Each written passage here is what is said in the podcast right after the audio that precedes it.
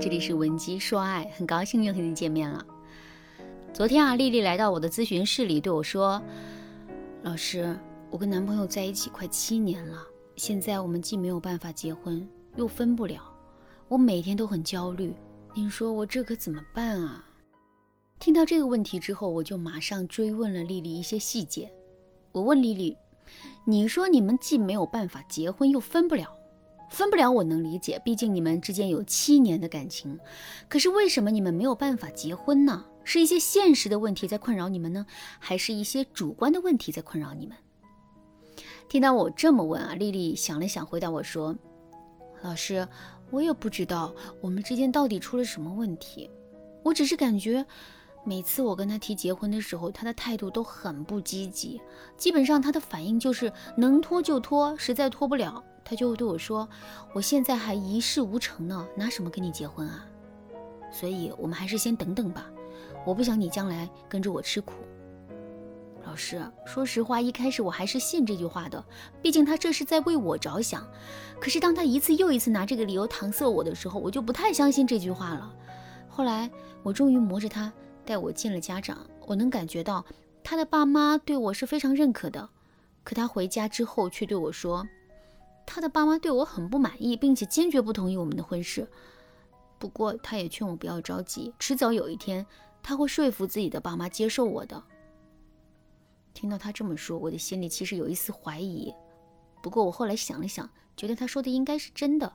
毕竟他爸妈即使再不喜欢我，表面上也肯定会各种客套的。可是现在距离我第一次见家长已经过去三年了，他还是拿三年前的那个理由搪塞我。老师，您说他心里到底是怎么想的呀？我到底该怎么做才能说服他早点娶了我呢？听了丽丽的这一大段话之后，我的心里啊也是百感交集。一个女人竟然沦落到了求男人娶自己的地步，她在这段感情中的被动姿态可想而知。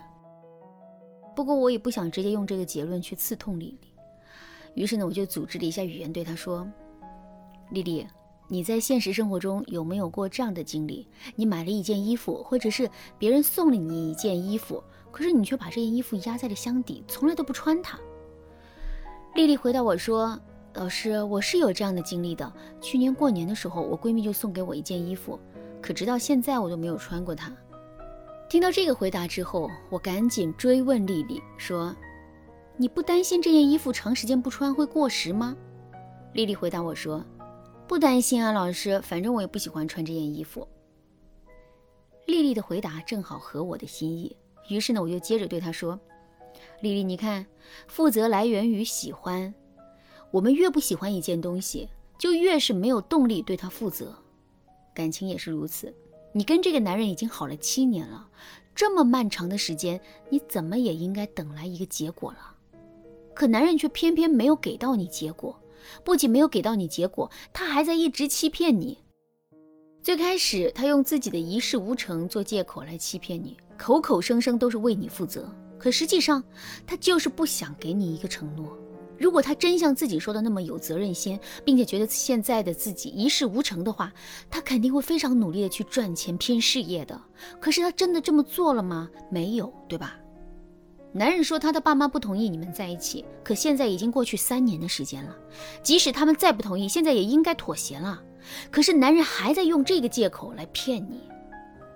为什么男人会这么肆无忌惮的骗你呢？因为你太善良了。你不是不知道男人在欺骗你，你只是一次又一次偷偷原谅了他。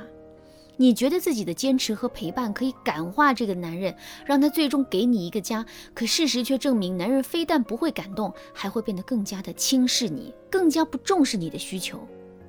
如果你也像丽丽一样，一直在感情里卑微讨好、自我感动的话，那么听完老师的这节课之后，你一定不要这么做了。如果你做不到，那就赶紧添加微信文姬零五五，文姬的全拼零五五，我来教你怎么调整自己。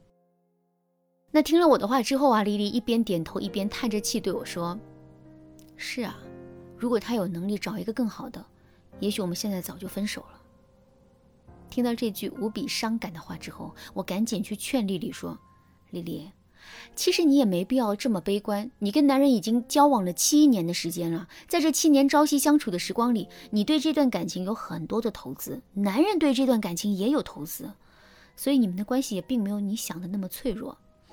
不过你现在确实需要通过一些科学的方法来扭转你们的爱情局势了。具体该怎么操作呢？其实啊，我们可以从两个方面进行努力。第一，树立自身的原则。如果把一个人比作一座城，那么这个人的原则就是城门。如果一个人在感情里没有原则，也就是一座城城门洞开，那么别人一定会肆无忌惮地闯进我们的城池的。可是，如果我们把城门牢牢地关上，并在城门口放上很多的士兵和武器，牢牢地守护这座城门呢？这个时候，肯定就没有人敢肆意地冒犯我们了。与此同时，一座城池的威严和我们自身的价值肯定也就提升了。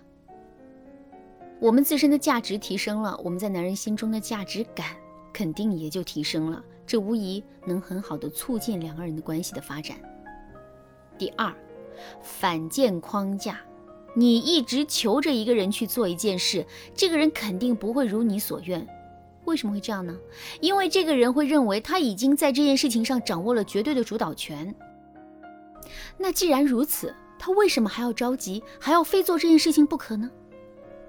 所以，想让一个人更快地做出一个符合我们意愿和想法的决定，我们就一定要把主导权收回来。也就是说，我们越是想让男人去做什么，我们就越是要表现出一副彻底放弃这件事情的样子。只有这样，男人才会变得更加着急和主动。建立框架的逻辑啊，很简单。可在现实生活中，很多姑娘都做不到这一点。为什么做不到呢？她们不敢，不敢去给男人提要求，也不敢坚持自己的框架。可是姑娘，你这也不敢，那也不敢，男人怎么可能会瞧得起你呢？如果你想摆脱现在的自己，成为一个充满魅力和框架的女人，那就赶紧添加微信文姬零五五，文姬的全拼零五五，我来手把手教你。好啦，今天的内容就到这里啦。文姬说爱，迷茫情场，你得力的军师。